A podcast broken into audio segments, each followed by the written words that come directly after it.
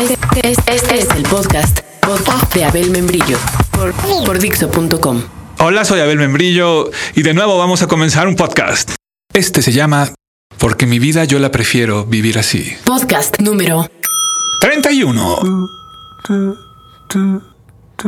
El mes pasado, enero, en un hospital de Rosarito, México, murió Coretta S. King, la esposa de Martin Luther King, el heroico defensor de los derechos humanos que peleó y ganó un montón de rounds al combatir el racismo. Es significativo que Coretta haya muerto apenas tres meses después de que muriera Rosa Parks, la chica que en 1955, cuando le pidieron en un autobús público que se levantara para ceder el asiento a un blanco, dijo, no. Escuchas el podcast número 5. Y a partir de ahí inició el boicot. Algunos historiadores cuentan que Rosa Parks era amiga de Coretta y que por esos días le habían ofrecido a Martin que dejara Alabama para liderar una asociación política en el centro del país. Y que fue Coretta la que le sugirió que mejor no, que Rosa Parks era su amiga y que ahí estaba la oportunidad para hacer una lucha que significara algo. Imaginen una noche de 1955 en la localidad de Montgomery en la casa de los Luther Kings.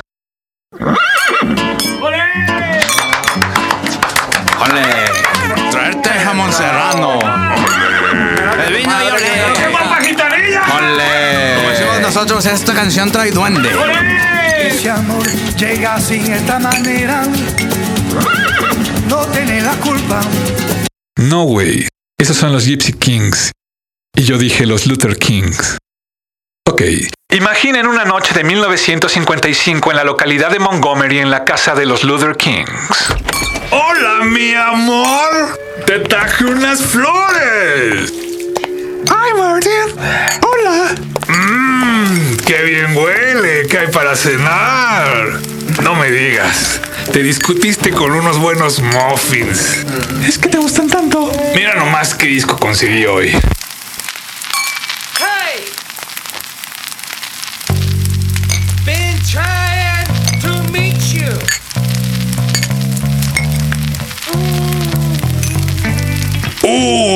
Me encanta esta canción.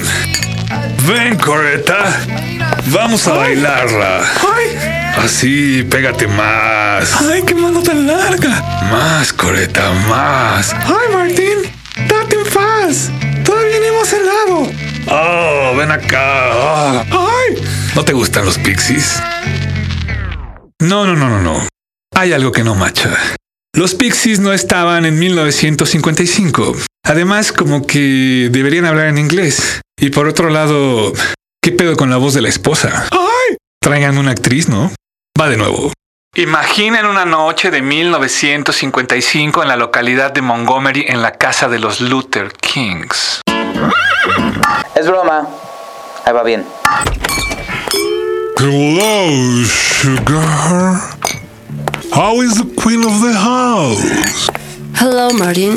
Ready for dinner? Of course, my beautiful hot cocoa.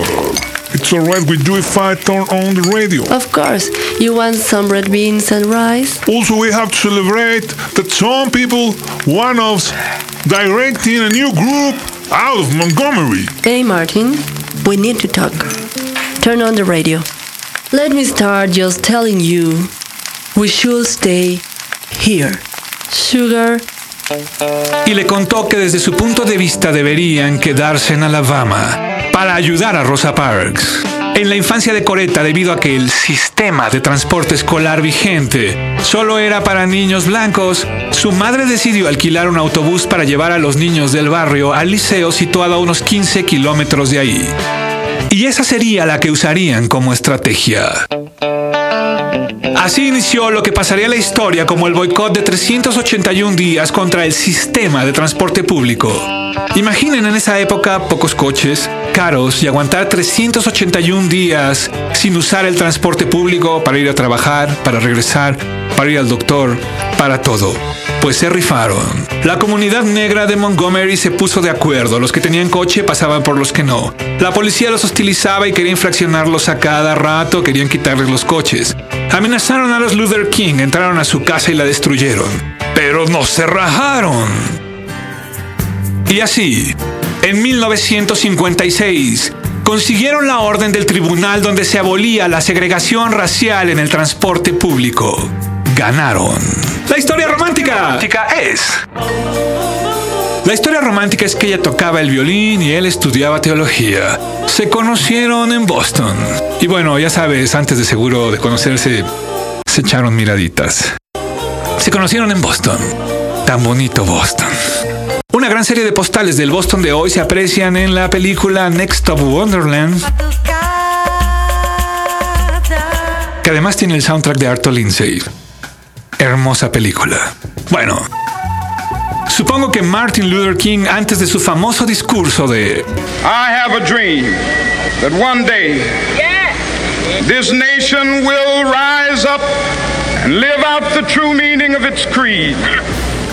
Seguro alguna noche le dijo a Coretta, I had a wet dream. Y se casaron el 18 de junio de 1953 y tuvieron cuatro hijos.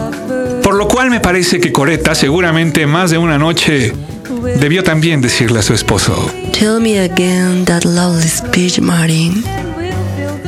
I wanna hear it from you. Tell me that you had a wet dream with me. Hey, Martin, come here, you good looking. Come, I wanna hear it.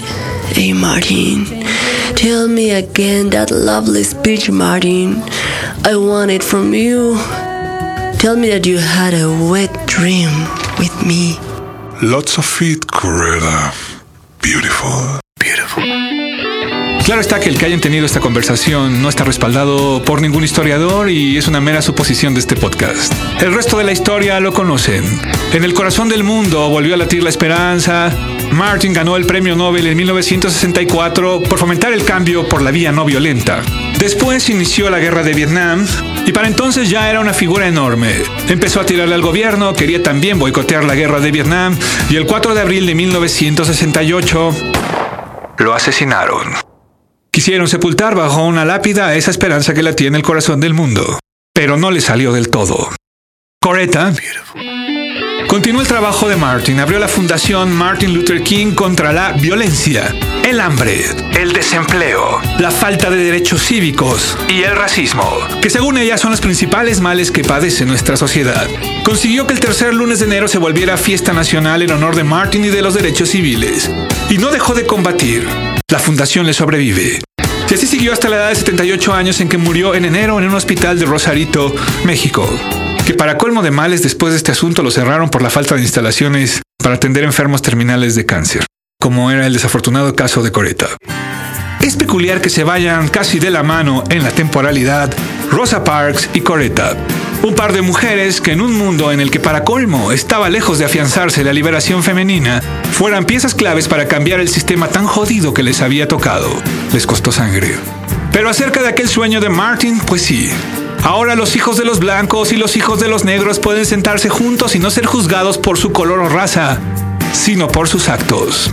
Y ya que hablamos de eso, por cierto, qué chingadera ese asunto de lo del hotel y de los cubanos, justo en esta misma semana, ¿no?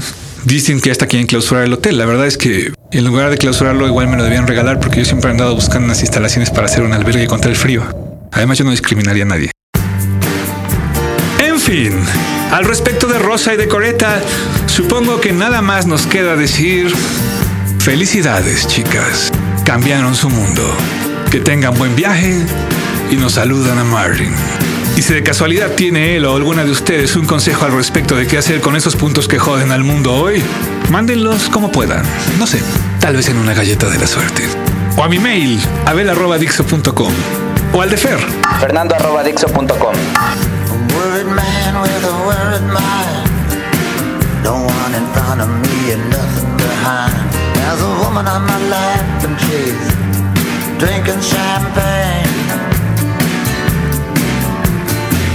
Soy Abel Membrillo y recuerden que lo que mata no es la bala, es el agujero. Mr. Sandman, bring me a dream.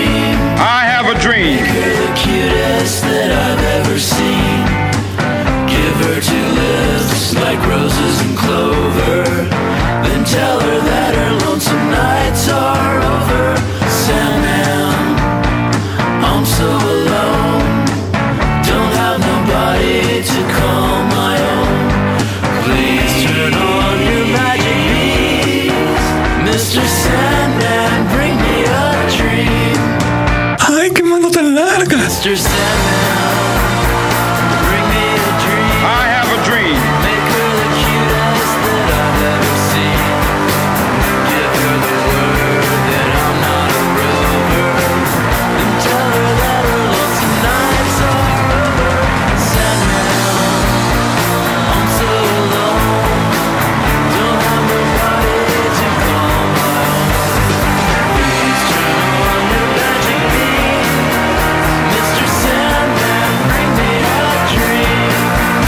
Acabas de escuchar el podcast de. Porque mi vida yo la prefiero. Vivir así. Duende, duende, mucho duende. Por